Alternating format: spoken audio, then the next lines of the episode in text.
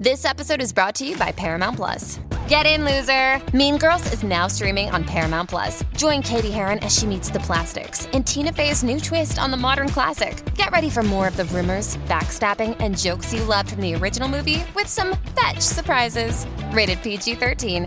Wear pink and head to ParamountPlus.com to try it free. Dixo presenta el podcast de Mapi Hermida. Dixo is back. Temporada 3. Soy Mapi Hermida, directora de comunicación durante el día y periodista de noche. Bienvenido a mi podcast en el que comparto micro con personas que nos inspiran y de las que juntos vamos a aprender cada día. El podcast de Mapi Hermida. Comunicación, crecimiento personal, gastronomía o estilo de vida se dan cita en este espacio. Si te gusta, no olvides regalarme unas estrellas en tu plataforma de audio original. ¡Comenzamos! Hoy hablamos sobre la psicología de la fertilidad. ¿Qué motivaciones comunes de las parejas les lleva a recurrir a tratamientos alternativos? ¿Cómo afecta la presión social o familiar en los tratamientos de fertilidad? ¿Qué impacto emocional tienen los pacientes? Nos lo responde la psicóloga Soledad Chamorro, más conocida como Chole, especialista en la clínica de reproducción asistida IBI. Soledad lleva desde hace 34 años trabajando como psicóloga clínica. Empezó su andadura trabajando con personas con problemáticas adictivas para más tarde sumergirse en el mundo de la rehabilitación de enfermos mentales crónicos.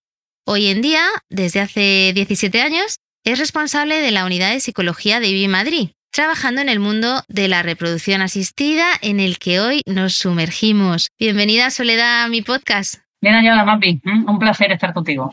Bueno, decía que eres más conocida como Chole, así que si te parece, continúo la entrevista con tu nombre de pila. Por favor, me siento más cómoda. Bueno, sabes que, como te comentaba, todos estos podcasts empiezan por una recomendación gastronómica. Chole, ¿nos quieres dejar alguna recomendación? Tú eres del sur, quizá te apetezca alguna de tu tierra. Pues mira, eh, hablas con una persona que realmente es poco, es poco gastronómica. Me gusta comer, pero soy muy poco sutil. ¿no? Pero, pero voy a intentar responderte. Efectivamente, soy del sur y, y hay dos cosas que en el sur se comen bastante que a mí me encantan. De ellas, eh, eh, o sea, yo nací en Granada, pero, pero gran parte de mi tiempo eh, lo he vivido también en Córdoba. Y bueno, eh, seguro que lo conocéis, las berenjenas con miel. ¡Qué ricas! Fritas con miel me encantan. Y la tortilla de camarones. Bueno, Una tortilla de camarón bien frita, eh, crujentita, me parece que es un placer al paladar. pues ahí quedan esas berenjenas, esas tortillitas de camarones, qué ricas y qué ganas también de irse por el sur. Pues vamos con nuestro tema, la fertilidad. Te dedicas, Chole, a ayudar a personas a afrontar y superar todos los retos emocionales que sobrellevan eh, tratamientos de este tipo. La esperanza de encontrar soluciones y el deseo de cumplir el sueño de tener hijos son claramente factores motivadores, entiendo, de lo que te llevó a especializarte en este ámbito. ¿Qué es lo que te empujó? ¿Por qué hiciste todo este viaje, ¿no? Desde las adicciones hasta la fertilidad. Pues mira, la verdad es que eh, eh, es curioso, pero te- te- tengo, puedo decir con la cabeza muy alta que he tenido muchísima suerte en mi vida profesional y que cada siete, ocho años o diez años han ido pasando por mi vida eh, a los que quizá he tenido la valentía de subirme. Y eso ocurrió cuando me fui, me trasladé eh, de trabajar con problemas de adicciones a trabajar con enfermos mentales crónicos. Y estando en ese mundo, eh, bueno, pues recibí una llamada del actual director de, de IBI, eh, que conocía a una persona que me conocía. Y bueno, él quería contratar en IBI Madrid a una persona que pudiera empezar a atender mm, eh, los problemas emocionales asociados a la reproducción asistida. Eh, yo te puedo asegurar que en aquel momento en mi vida había pensado en meterme en este mundo y tampoco había pensado en cambiarme de población. Pero bueno, me insistió, eh, tuve una entrevista con él, me dijo, bueno, no te preocupes, no hace falta que te salgas de donde estás, si acaso alguna tarde. Y bueno, yo creo que, que a mí me atrajo lo que me dijo, a él le atraje yo, y dos meses después me dijo que no, que lo que quería era contratarme y que dejara lo que estaba haciendo y que me viniera aquí. Me pareció que era una oportunidad, me pareció que, que, bueno, que para mí también era una oportunidad de crecimiento y me parecía un mundo que desconocía hasta ese momento tremendamente atractivo. Eh, tanto que ahí me quedé y llevo 17 años. Chole, yo te conocí en consulta, en mi caso, movida por ese deseo de formar una familia, sí que he vivido en mi pie cómo uno vive este viaje emocional de enfrentarse a la frustración, desgaste y todo lo que implica no poder concebir de forma natural. Em, ¿Suele ser esta la principal motivación que observas en las parejas que acuden a tu consulta? Bueno, eh, mm, desgraciadamente para mí no todas las personas que llegan ahí, y en este caso a una clínica de fertilidad, tampoco quiero particularizar, eh, tienen muy claro que el apoyo emocional sea necesario al principio. Eh, mm, con lo cual, las motivaciones que llevan a las personas a venir a mi consulta eh, yo la englobaría en algunos grupos, ¿vale? Una es cuando, cuando desgraciadamente para esas personas llevan un recorrido que va más allá de lo esperado. Eh, nadie llega eh, pensando que va a haber algún tipo de problema o que va a ser más difícil de lo que, de lo que se pudiera pensar. Eh, con lo cual se intenta un tratamiento, se intenta un segundo, se intenta un tercero, hay algún aborto, hay algún embarazo y luego hay un aborto, y hay un desgaste emocional que cuando las personas se sienten un poco sobrepasadas es cuando realmente dan el paso a decir, ahora sí que necesito ayuda. Eh, ¿Por qué digo desgraciadamente para mí? Porque yo creo que que si hubiera una mayor concienciación de acompañar a las personas desde el principio, quizá el desgaste que conllevaría el someterse al tratamiento de reproducción asistida sería menor. Eh, luego hay otro grupo de personas que efectivamente eh, mm, sí que pueden percibir que es algo que llevan dándole vuelta un tiempo, es algo que lo, en caso de que vengan en pareja, que no los dos miembros de la pareja lo están llevando del mismo modo y quizás sí que perciben la necesidad de poder ser acompañados por una tercera persona que, les pueda eh, no solo acompañar, sino un poco dirigir ¿no? en, en, cómo es la mejor forma de afrontar las cosas que se vayan a encontrar. Y bueno, luego hay otro grupo de personas que claramente a lo mejor llegan ya eh, desgastados de otros intentos, de, otro, de otra clínica y tal, y, ahí sí que el, el, hecho de tener la posibilidad de tener un apoyo emocional lo ven como un un valor añadido y de algún modo lo acogen desde el principio. Profundizaremos en todo esto. Sí que me gustaría empezar por entender cómo afecta todo el nuevo contexto en el que las parejas estamos ahora mismo con cambios sociales, que implica ese retraso de la maternidad, las carreras profesionales, los cambios de estructuras familiares. ¿Cómo lo estás viendo tú desde tu lado y también, ¿no? Pues qué desafíos ves en tu consulta? Yo creo que lo ha, resumido bastante bien, ¿eh, Mapi. Eh, realmente son los factores sociales, que en, gran, la gran mayoría de los casos, son los factores sociales los que empujan a las personas a, a tenernos las que ver con el mundo de la fertilidad. Eh, creo que mm, en pleno siglo XXI aún seguimos eh, viviendo en un mundo donde parece que esto de ser padres es solo cuestión de querer. Ya y, pareciera que es tan fácil que basta con quererlo justo en el momento en el que, no es que nos venga bien, sino en el momento en el que realmente es posible que eso ocurra. Hmm. Eh, yo siempre, siempre pongo ejemplos muy cercanos. Eh, yo soy hija de familia numerosa y mis padres con 20 años ya estaban casados. A mí con 20 años me miraban de arriba abajo y me decían, ni se te ocurra. Esto era como, ni se te ocurra con una barriga.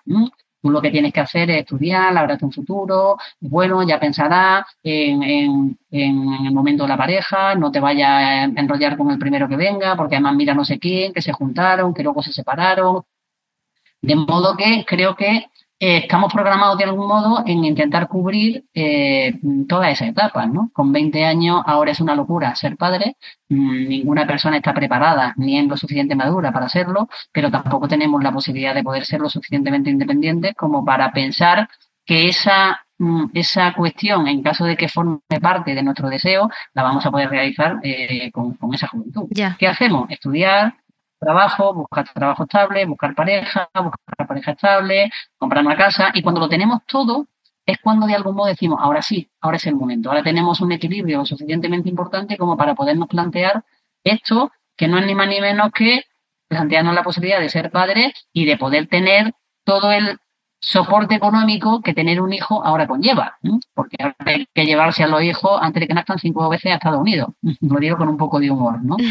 eh, creo que es el, uno de los problemas del siglo XXI, que, eh, que nos creemos que a esa edad sigue siendo posible. Claro, ¿cuándo es cuando logramos estabilidad laboral? Probablemente, o esa estabilidad emocional y esa estabilidad de pareja, o cuando nos planteamos como madre en solitario, que quizá si no hemos encontrado a la pareja adecuada, tampoco está mal eh, plantearnos una familia monoparental. Nos lo planteamos entre los 35 y los 40, casi casi más rondando los 40. Y en ese sentido, la reproducción no, entiende de edad. Realmente las mujeres nacemos con una reserva ovárica y esa reserva ovárica a partir de los 30 años decae bastante. Y ese es el choque que nos encontramos con que cuando, cuando ya por fin creemos que es idóneo ser madre o ser padre, en este caso cuando lo hacemos en pareja, eh, llegamos un poquito tarde. Y nadie nos ha enseñado eh, este aspecto. Y no es que seamos tontos, ¿eh? claro que todos sabemos esta frase de, de del arroz se pasa, pero tampoco los 40 años son ahora, son los mismos 40 años de nuestros padres o de nuestros abuelos. Con lo cual, las personas ahora con 35, con 40, con 40 y tantos, todavía seguimos sintiendo que, mm, que tenemos como una década menos. De hecho, antes la gente se moría con 60 años y ahora se muere con, con, 80, con 90. Así que hemos retrasado tanto y, la calidad de vida ha mejorado tanto que realmente lo que, lo que estamos haciendo es que nos estamos encontrando con 40 años en situaciones que antes nuestros padres vivían con 25, con 30, con una diferencia que nuestra reserva ovárica se gasta y que nuestra reserva ovárica nos juega malas pasadas. Mm.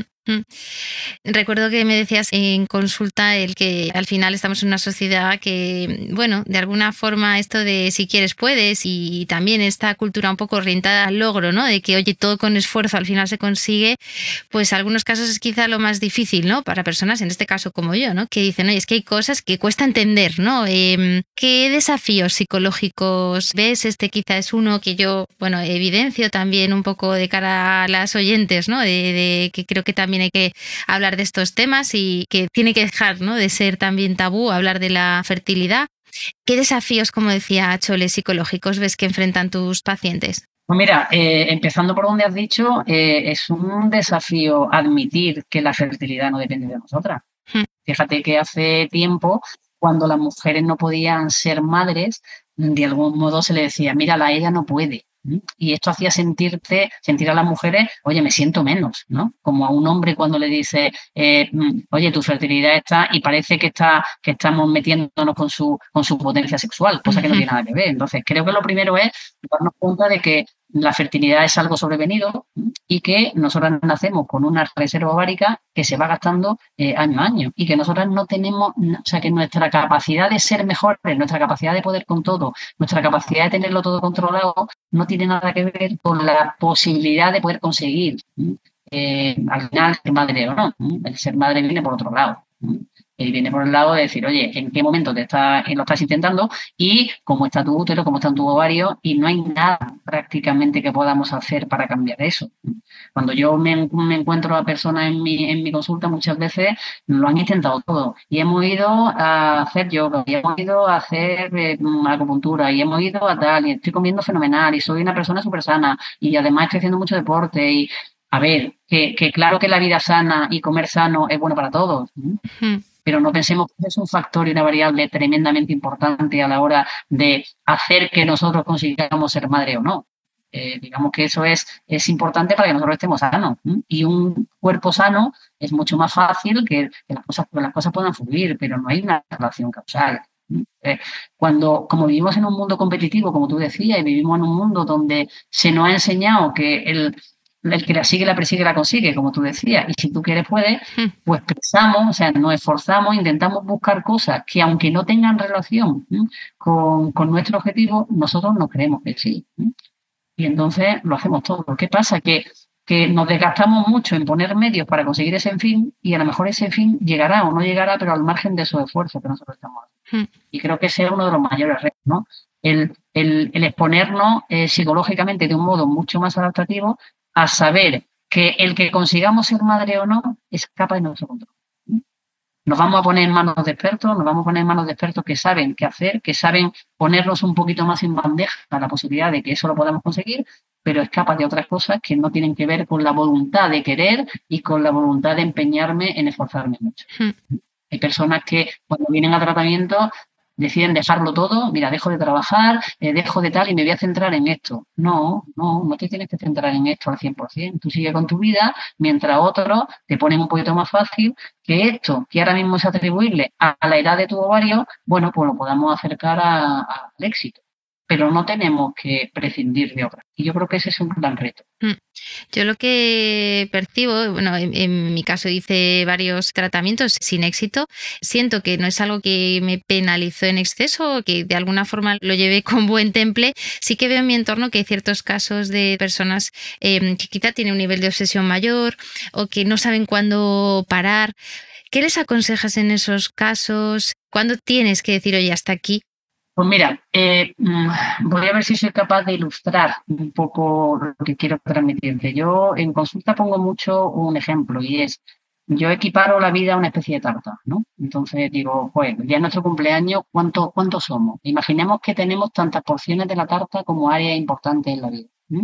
Eh, mm, ¿Qué áreas son importantes en la vida? La familia, sin duda, la pareja, sin duda, los amigos, sin duda, el trabajo, la salud, el ocio y el tiempo libre, la maternidad y la paternidad. Bueno, eh, creo que la mayoría de las personas cuando venimos a este mundo, mm, digamos que nos gustaría tener más o menos esas áreas todas un poco cubiertas. Y cuando nos preguntan, ¿eres feliz? Bueno, pues medianamente. Eh, si nosotros pues, cogemos el ejemplo de una persona que, por ejemplo, eh, decide opositar y hacer una posición es dificilísima, o sea, la de fiscal del, fiscal del Estado, por poner un ejemplo, seguramente que eh, la porción de la tarta o, el dibujo de la tarta varía. Antes teníamos siete u ocho áreas que más o menos eran equilibradas, ¿vale? Y teníamos porciones más o menos iguales, pero ahora tenemos un gran trozo de tarta y el resto de los trocitos, es decir, la familia, la pareja, porque a la pareja le digo, oye, ¿te parece que cenemos los viernes solo? Porque es que tengo que estudiar mucho. A la familia que antes iba a verla eh, prácticamente todos los fines de semana, oye, si los amigos que nos veíamos tres veces en semana, ahora nos vemos una vez cada tres meses. Eh, el ocio de tiempo libre tengo que dejarlo porque es incompatible con estudiar. De modo que hacemos como la ley del embudo, ¿no? O sea, nos dedicamos, dedicamos todo nuestro esfuerzo a intentar estudiar para sacar las oposiciones. Bueno, nos tiramos dos años estudiando y nos suspenden la primera vez y decimos, bueno, me han dicho que era difícil, venga, no pasa nada. Otra vez, me vuelven a suspender hay un punto donde la pareja me dice, oye, estoy un poquito harta, un poquito harto de estar desde de solo viendo los, los viernes. Muy probablemente los amigos ya no sabemos ni dónde están. Quiero decir que hay un punto donde y esto es lo que pasa con, con, los tratamientos de reproducción asistida, que hay un punto donde hay una invasión de un área de nuestra vida al resto. Con lo cual, para mí siempre la recomendación es mantengamos nuestra tarta estable. Démosle a la pareja el espacio que tiene, démosle al trabajo el espacio que tiene, démosle a la familia el espacio que tiene, démosle a la maternidad y la paternidad el espacio que tiene, que no es más grande que lo otro, es igual. Y mientras seamos capaces de mantener eso equilibrado, probablemente tendremos más capacidad de poder someternos a uno, dos, tres, cuatro, cinco X tratamientos hasta conseguir lo que queremos. En la medida en la que nuestro tratamiento ha invadido el resto de nuestra, de nuestra área, ya no estamos teniendo solo un problema de fertilidad. Vemos que nuestro problema de fertilidad está afectando a la pareja, está afectando a las relaciones sociales, está afectando a nuestra vida laboral, está afectando a mi satisfacción personal y a mi capacidad de estar conmigo bien, conmigo misma. Y entonces ya lo que yo tengo que trabajar con, con todas esas personas es justamente recuperar.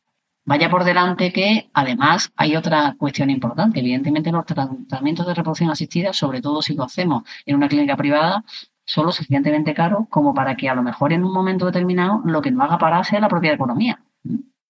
Pero a veces lo que nos hace parar es que no podemos más, que estamos lo suficientemente obsesionadas, como tú decías, Mapi, porque lo que hemos hecho es olvidarnos de todo para enfocarnos en una cosa pero no porque estemos enfocados en esa cosa, eh, realmente estamos poniendo más de nuestra parte para que eso sea más posible, no, lo que estamos haciendo es sentir que esa cosa nos invade. Hmm. Eh, para mí, cada, cada pareja o cada persona es un mundo, ¿vale? Pero la respuesta está en, hay que parar cuando, cuando hay un desequilibrio en ese sentido. Hmm.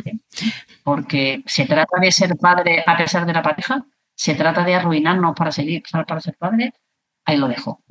Ya, de hecho me comentabas ¿no? que has vivido realmente momentos con parejas en las que claramente hay dos polos completamente diferenciados, con expectativas diferentes, ¿no? incluso rupturas de pareja. No te quepa la menor duda. Hmm. Porque hay que tener mucha, hay que tener mucha salud psicológica para, para ser conscientes de que los tratamientos de reproducción asistida, y no es gratuito que haya un psicólogo en todas las clínicas de fertilidad, Por eso es importante tomar conciencia de, comillas, o bien de tener un problema que tiene que ver con la edad, o bien de tener un problema que realmente también nos hace eh, tener que acudir, ¿no? A veces hay, hay personas que tienen enfermedades genéticas que, que, lógicamente quieren intentar neutralizar para que sus hijos no tengan esa enfermedad genética.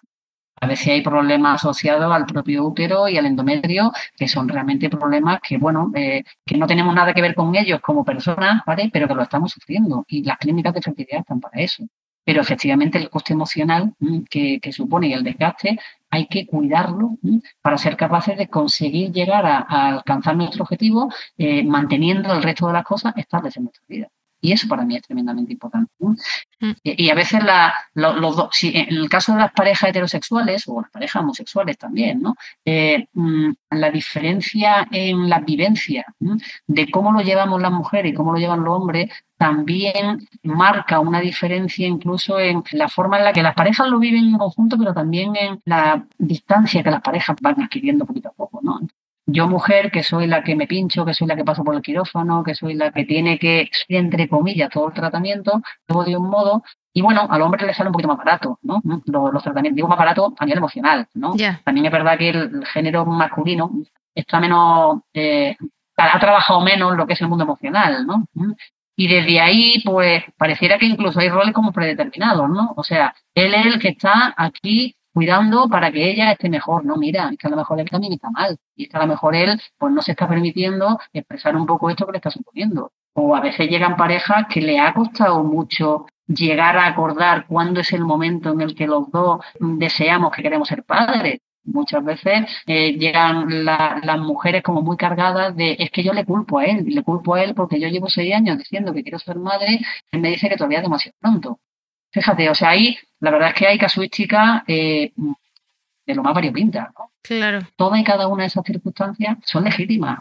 Creo que es legítimo que una mujer eh, eh, sufra de un modo distinto o, perciba de un modo distinto la vivencia de un tratamiento, pero es necesario que una persona como yo, en este caso, mediadora y, y, conocedora de todo esto, pueda poner en conocimiento de la pareja por qué la mujer lo está viviendo de un modo, qué es lo que yo necesito de la otra parte de la pareja, qué es lo que la otra pareja está haciendo que a lo mejor no es exactamente lo que se necesita en el momento en el que estamos. Sigues encontrándote con parejas que no conciben no tener una familia, ¿no? Que quizá tienen un concepto tradicional, ¿no? Y que su felicidad pasa por tener hijos. Desde luego. Y como tú decías antes, nosotros estamos juntos y el concepto de estar juntos tiene que ver con que el paso siguiente es montar una familia. De modo que no concebimos que nuestra pareja no tenga hijos. Aquí también hay mucho de la presión social, de qué es lo que se espera que haga una pareja hay frases que duelen mucho, ¿no? El, una pareja se junta y a los dos años ya está la, el entorno preguntando, ¿y vosotros para cuándo? ¿Vosotros para cuándo? ¿no? Y, a lo mejor esa pareja todavía no ha pensado, o sí, no lo sé, pero, pero parece que la sociedad se, se permite ¿no? y está preparada para, para indagar sobre el futuro reproductivo de la pareja. Pero es que si una pareja lleva dos, o tres años y no tiene hijos, quizá el comentario es, pues que bien viví, ¿no? Eh, de modo que hay hay una especie de presión en ese sentido por cumplir con efectivamente vamos a montar una familia. Eh, cada, vez, cada vez más, ¿no? Hay, hay personas que despuntan en decir, mira, es que no quiero tener hijos. En la consulta. En la consulta, mm, no tanto, porque quienes me vienen a la consulta, sí en la consulta mía mm, que no tiene que ver con la fertilidad, ¿vale? Pero, porque los que vienen a, IBI efectivamente están en el bucle de, de, sí que queremos ser padres, ¿vale? Sean presionados, sea por convencimiento personal, sean por... pero, pero insisto, sí que cada vez, ¿no? Eh, hay más personas que son capaces de decir en alto, mira, no queremos tener hijos y es una, es un, no queremos tener hijos por elección. Y creo que esto hay que decirlo en alto, porque no es necesario que tengamos hijos.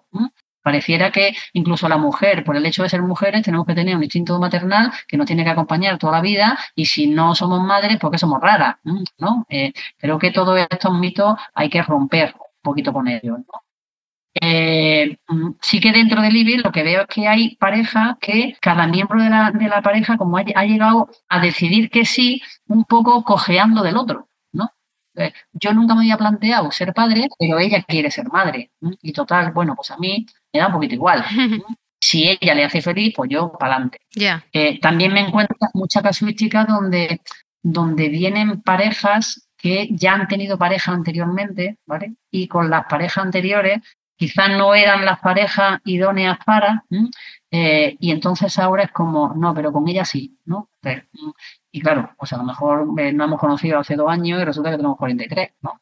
Y con 43 años no podemos esperar a ver si lo vamos a conseguir de un modo natural, por ejemplo. Ya. Me encantaría precisamente romper esos mitos que hay en torno a todo lo que es la fertilidad. Y quería hablar en primer lugar de todo lo que tiene que ver con donación. Muchos mitos ahí sobre si realmente es tu hijo o no es tu hijo. También pues sobre la donación de óvulos. En fin, todo lo que rodea y las cosas que te encuentras, ¿no? Que dices, pero bueno, esto es una falsa creencia. Pues mira, eh, realmente el melón, el melón ha salido un melón importante, el melón más duro de roer actualmente es la donación. Chole, si quieres explicar a los oyentes qué es exactamente, porque a lo mejor no todo el mundo es consciente, nosotros ya somos unas expertas, pero... Vale, pues eh, mm, la donación es un tratamiento donde cuando lo que falla a la hora de poder ser madres es Quizás yo antes hablaba de esa reserva ovárica. Las mujeres tenemos esa reserva ovárica y llegado a determinada edad tenemos un número de óvulos quizás muy, muy reducido y quizás la calidad de esos óvulos también está comprometida. Entonces, realmente lo que, lo que se necesita para tener un hijo es, perdonadme, para dar vida es un óvulo, un espermatozoide y en este caso un útero, ¿no? Entonces, eh, el óvulo habitualmente lo pone la mujer, si efectivamente la, pareja heterosexual, el, el, espermatozoide lo pone el hombre, si la pareja heterosexual, si la pareja es homosexual, eh, resulta que las dos mujeres tienen óvulos que podemos utilizar y útero, pero tienen que acudir a lo que se llama la donación de espermatozoides, ¿vale? Para poder tener la otra parte, la otra pata que necesitamos para que esas dos células, que no son neuronas, que son las que sirven para pensar, que son, estas dos células son las que sirven para dar vida, mm, puedan ayudarnos a conseguir nuestro objetivo de ser madres, en este caso. O en el caso de la, de la maternidad en solitario, eh, yo puedo tener un óvulo y un óvulo sano que me permita mm, dar vida, pero necesito un espermatozoide. También la, la maternidad en solitario acuden a la donación de espermatozoides. Y quizá el camino que ha recorrido nuestra sociedad en este tema ya está bastante ahí, ¿vale? Pero ¿con qué nos encontramos? Con que justamente porque una de las razones por las que la fertilidad está fallando en pleno siglo XXI es la edad de la mujer, ¿vale? Cuando las mujeres acudimos a querer ser madres, donde nuestra reserva ovárica ya es poquita y donde la calidad de nuestro ovocito está comprometida, nos encontramos con que a lo mejor nuestros ovocitos no son capaces de poder, uniéndose a un espermatozoide, son capaces de crear embriones sanos. Y en ese sentido, la ovodonación lo que nos permite, igual que podemos coger un espermatozoide que nos permita, cogemos un óvulo que tenga una calidad lo suficientemente sana para poder tener ese embrión. En esto consiste la técnica de la ovodonación. De modo que en el IBI podemos llamar un banco, ¿vale? Por llamarlo de algún modo. Tenemos una serie de espermatozoides y una serie de óvulos disponibles también para, poder ser usados. ¿Quiénes son las personas que donan? Las personas que nos dan estas donaciones son los donantes.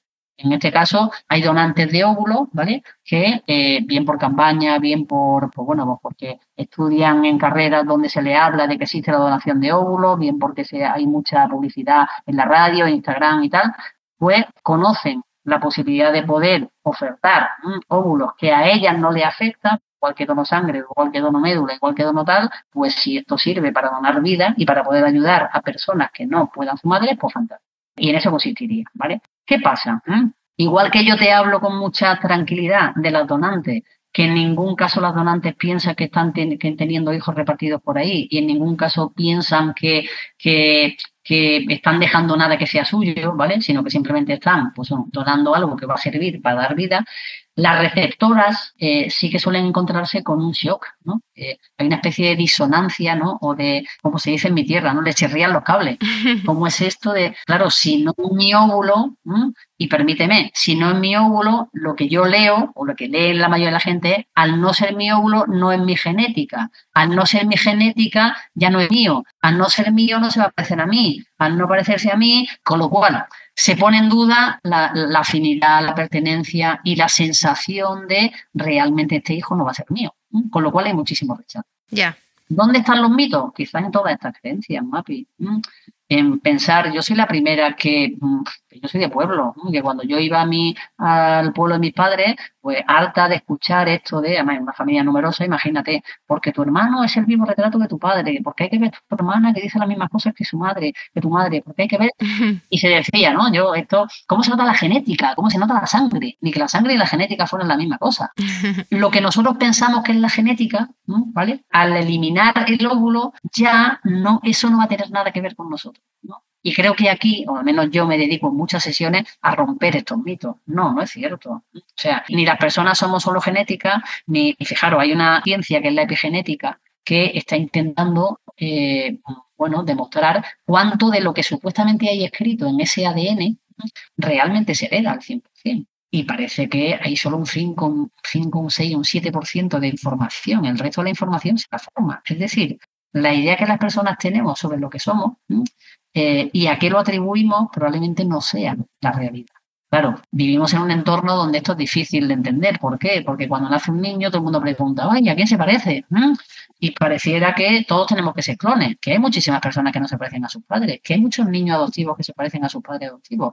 Pero al poner un poco en tela de juicio eh, y a que se nos caiga, eh, digamos, como esa base sobre la que nosotros hemos montado nuestra idea de sentirnos, ¿vale? Pues es ahí donde esto nos tiembla. Pero nos tiembla tanto como hace 40 años, cuando la primera, la primera bebé probeta, yo no sé si los que me estáis escuchando o tú, Mapi, os suena esto. Hace 43 años nace la primera bebé probeta porque a un señor se le ocurre la grandísima idea, brutal, ¿vale? Que son los inicios de la reproducción asistida, de, de coger un puñado de espermatozoides y ponerlo al fondo de la trompa de una mujer. Y con eso consigue que una señora dé a luz una niña que en aquellos tiempos se llamaba bebé probeta, hasta nombre feo. Pero a quién se le ha ocurrido. Yo he visto fotos con tubo de ensayo, esto no es verdad.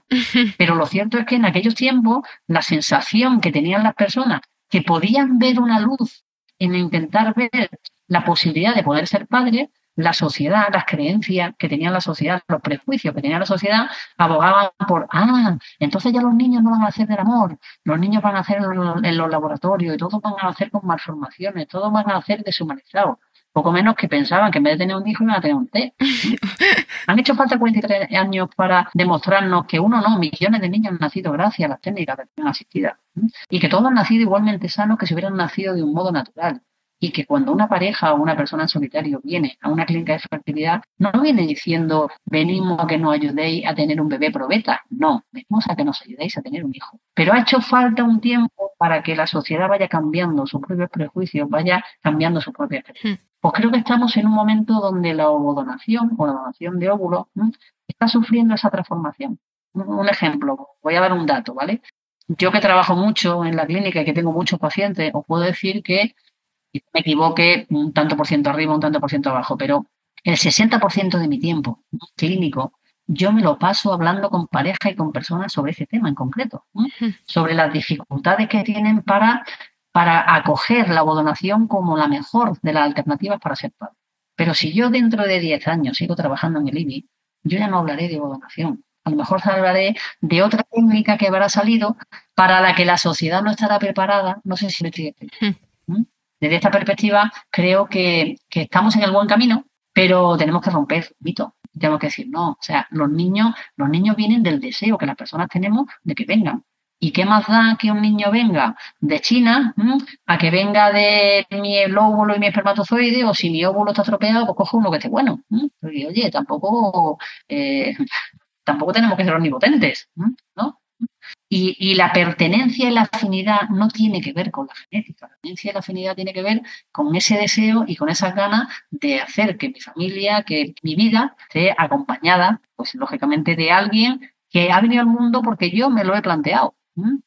El modo en el que la vida sea posible, quizás es otra. Ya hay muchos cuentos en, colgados en internet que no están, donde, donde se cuentan los niños, no la historia de la cigüeña, que la historia de la cigüeña ya está muy utilizada, que los niños no vienen de la cigüeña ni bien. ¿no? Los niños vienen del deseo que las personas tenemos y del camino. Yo, siempre vienen de París. Claro, yo siempre recomiendo que a los niños hay que contarles su propio cuento. y que y que hay muchos niños nacidos de donación o de donación de semen que se parecen a sus padres y otros no.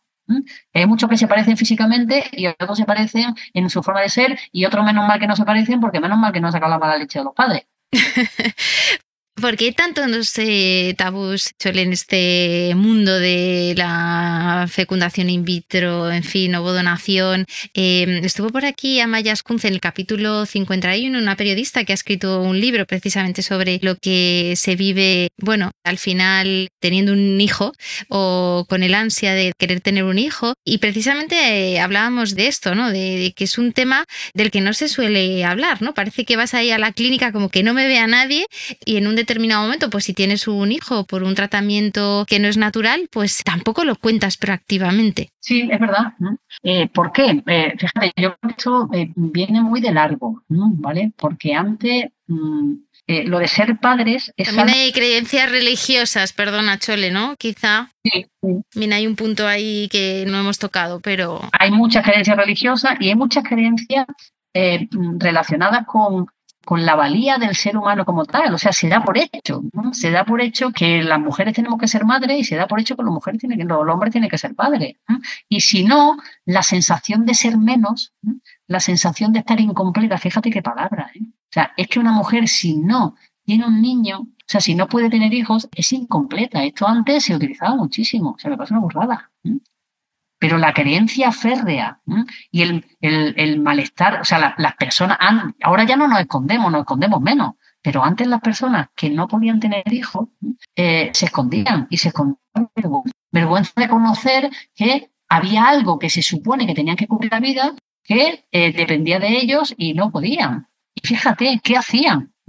Pues muchos de ellos aguantaban, y se aguantaban el que se les miraba por encima del hombro diciendo, mira, los pobrecitos no pueden, ¿no? Con esta compasión rara. Eh, esto no, no, está tan cercano, ¿eh? hace 10, 20 años. Eh, y muchos de ellos que querían ser padres y de algún modo se negaban la, posibilidad de no serlo, lo que hacían era a escondidas. Esto es otra, esto da para otro, ¿vale? A escondidas se iban a adoptar, pero que nadie lo sepa que nadie se entere. Por supuesto, el niño no podía ser negro, tenía que ser recién nacido y blanco, porque si no se notaba. Y jugábamos al como sí. Me voy a pueblo al lado, simulo el embarazo y ya está, ya tenemos a nuestro hijo. Eh, la mayoría se llevaba el secreto a la tumba, luego ha surgido la historia esta de los bebés robados y la, la, ¿vale? Eh, y, y, ten por seguro que me parece una borrada que a día de hoy haya personas de 60 o de 50 y tantos años buscando a sus padres biológicos. Esto es una burrada. Eh, pero claro, es que salirse del cliché que la sociedad determina es muy complicado. Y creo que en este caso esto nos persigue, nos persigue a muchísimos niveles. Le ha perseguido a los homosexuales durante muchísimo tiempo, ¿vale? Porque antes salir del armario era complicado. Bueno, menos mal que ahora y desgraciadamente no en todos los sitios. Pues esto es un poquito igual, no reconocer que algo que se supone que es un atributo, que ya vienes con él, tú no lo tienes. Es como, no, no quiero. No quiero que nadie me mire raro. No quiero que nadie me mire mal. No quiero no ser capaz de cubrir aquello que se espera de mí. Y esto para mí es matador a nivel psicológico. Mm, mm. Y esto desgraciadamente todavía sigue pesando. ¿Qué casos llamativos, curiosos, porque habrás visto de todo tipo de parejas, de personas, han cruzado por la consulta? Eh, entiendo que estás bajo secreto profesional, pero bueno, sin entrar en detalles, esas anécdotas, ¿no? Que dices, oye, esto me ha llamado muchísimo la atención hoy. Pues mira, eh, una de las primeras parejas que yo traté hace ya 17 o 16 años en IBI, eh, que es una pareja con la que yo luego mantuve mucha relación porque me tenían mucho cariño y tal, eh, pues esta pareja, fíjate, en aquellos tiempos era complicado, era complicado y tenían muchas ganas de ser padres. realmente los, varios de ella eran mayores, tenía 40 o 41 años. Intentaron muchísimos tratamientos, yo creo que hicieron como 10 tratamientos y ya llegó un momento donde en el IBIS le dijeron, no, ya hay que parar. O sea, por aquí no, la única alternativa es la ovodonación. Ellos eran muy religiosos y la ovodonación le generaba tal rechazo que dijeron no. Y cerraron la puerta del IBI por fuera y se fueron. Después de, muchos tratamientos. Se fueron, lógicamente, eh, mal. Bueno, yo luego le ayudé a, pero esto no, no viene al caso. Eh, y entonces, bueno, cerraron la, opción de poder ser padres ellos, según ellos entendían, ¿vale? Y se metieron en el mundo de la opción. Tuvieron suerte porque teniendo 42, creo que eran 42 y 43 años en aquel tiempo, le dieron a una niña vietnamita eh, que estaba recién nacida. Eh, ¿Por qué cuento este caso? Porque dos años después de ser padre de esta niña, hacer un tratamiento de Es decir, esta pareja necesitó tener una vivencia para, para realmente aceptar que la, la era una forma también, mm, como otra cualquiera, de ser padre. Curioso. Sí, pues este, este caso me gustó. Bueno, me gustó, me gustan todos, ¿vale? Yo disfruto mucho. Eh, hubo otro caso muy complicado, e, era donación de semen. Y para que veamos el, factor creencia, lo importante que es. ¿no? Eh, en este caso, los dos querían ser padres, ella más que él, ¿vale? Pero él eh, era un ingeniero, un ingeniero, entenderme, ingeniero, ¿vale? Con, con una mente un poco cuadriculada, vasco, y perteneciente a una familia, bueno, bastante aristocrática, ¿vale? No voy a dar más detalles porque eh, le costaba muchísimo trabajo. O sea, para él era muy difícil porque él tenía una enfermedad, ¿vale? Que era incompatible con la vida y realmente ese semen no se podía utilizar. De modo que la única alternativa era eh, hacer donación de semen. Yo me tiré seis meses, casi nueve meses trabajando con esta persona. Eh, ¿Sabéis lo que me dijo a los tres, cuatro meses? Que bueno, vale, pero que el donante sea vasco. bueno, está bien. Lo digo como anécdota. Quiero decir, lógicamente tuve que seguir trabajando más tiempo. Bueno, hoy día son padres, son felices, tal, pero quiero decir que las dificultades que la, emocionales que las personas tenemos para aceptar caminos que a priori no forman parte de nuestra educación, de nuestras creencias, pues lógicamente a veces son largos y tediosos. Pero cuando la voluntad y cuando la posibilidad de ser padre nos la ponen en bandeja, también os puedo asegurar que, basta con tenerme las que ves, porque fijaros, también muchas veces cuando la, gente me dice, bueno, a mí la primera vez que me hablan de evolución, ni de coña decía, esto no es para mí. Si yo alguna vez tengo problemas de fertilidad, yo lo que no voy a hacer es aceptar el óvulo de otra, ¿no? Eh, bueno, pues muchísimas veces he oído en mi consulta ese comentario eh, a personas que cuando se la han tenido que ver con que, oye, mi óvulo no, pero quiero ser madre, pues dice, mira, me reajusto, rompo mi disonancia y tiro milla. Y no conozco a nadie de todas las personas que han que han pasado por mis manos, ¿vale? No conozco a nadie que se haya arrepentido y que se, se, haya cubierto sus miedos, o sea, que hayan vivido realmente lo que sus miedos le decían que iban a vivir, ¿no? Porque muchas veces, bueno, es que a lo mejor lo rechazo, es que a lo mejor cuando lo vea no se va a parecer a mí, o es que no lo voy a reconocer como mío, o y mira si mi hijo cuando sea mayor me dice que yo no soy su madre, o sea, nada de eso ha pasado. ¿Que esto lo recomiendas contar a, tu hijo? Absolutamente. Igual que a los niños se le cuenta que los niños vienen de París, ¿vale? O que los Reyes Magos existen? ¿Por qué no le podemos contar cuentos a los niños donde la realidad actual se cuente con un lenguaje mágico y luego cuando estudiamos biología nos enteremos de que, ah, esto es la vacunación, ah, esto es la vacunación in vitro, ah, esto es... O sea, que no hace falta contarle a nuestros hijos, esperar a que tengan uso de razón, ¿no? Ya. Como, como se hacía antes, cuando tienes 18 años, que es cuando ya eres mayor y cuando eres capaz de entender, te voy a, te voy a lanzar una bomba, ¿no? Perdona. Es más, los niños no tienen prejuicios, los que tenemos prejuicios somos las personas. Somos nosotros los que tenemos que eliminar nuestra resistencia a que esto se normalice. Un niño lo que sabe es que su madre y su padre le quieren una pelota. Chole, por ir terminando, ¿qué consejos darías a las personas que están considerando iniciar un tratamiento de fertilidad, que bueno, pues que se plantean ir a una clínica como IBI y, bueno, pues afrontar este viaje? Pues mira, eh, no, no, sé dar consejos, pero, pero por la experiencia que tengo, eh, desde luego, eh, si hay una pareja que se está planteando ser padre y tiene más de 35 años, yo les recomendaría no tardéis mucho, o sea, porque todavía, desgraciadamente, a día de hoy, hay mm, médicos que no se dedican a la reproducción asistida que siguen diciéndonos con 38, con 39 años, seguir intentándolo de forma natural.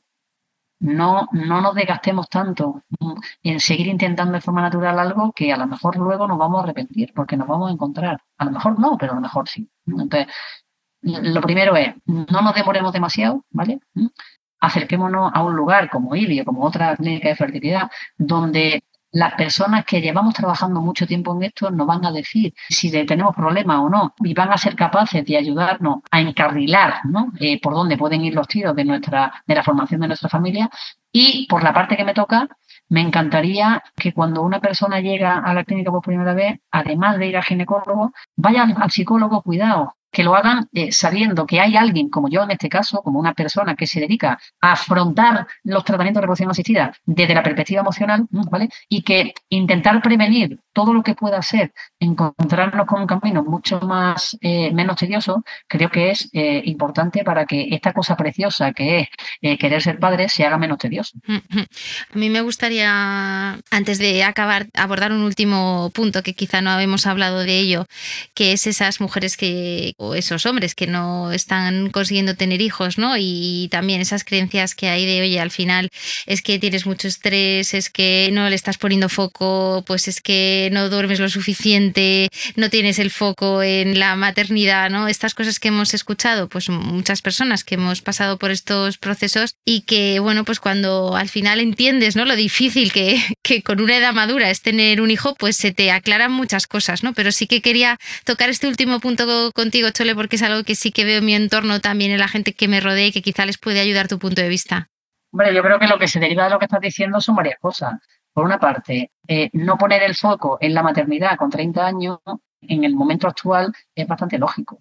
No poner el foco en la maternidad cuando realmente la maternidad se está haciendo incompatible con esa trayectoria profesional que de algún modo también es importante, lógicamente, para los hombres, pero para las mujeres, insisto, para a un hombre le sale gratis en ese sentido ser padre, pero para una mujer decidir ser madre conlleva muchas cosas, o sea, conlleva parar tu carrera, conlleva parar tu trabajo, conlleva pararte tú, conlleva poner tu vida y tu yo al servicio de algo que puede ser precioso como la maternidad, pero que que te cuesta renunciar, ¿no? Entonces creo que en esta sociedad no somos muy conscientes de que, de que a las mujeres no nos sale gratis esto y que, y que tomar esta decisión es muy difícil. O sea, pareciera que entonces que, mm, o sea, que somos caprichosas si decimos que no, o que esto de querer ser madres es cuestión de un capricho. No, creo que esto de querer ser madres es una cuestión que pone patas para arriba la vida de una mujer.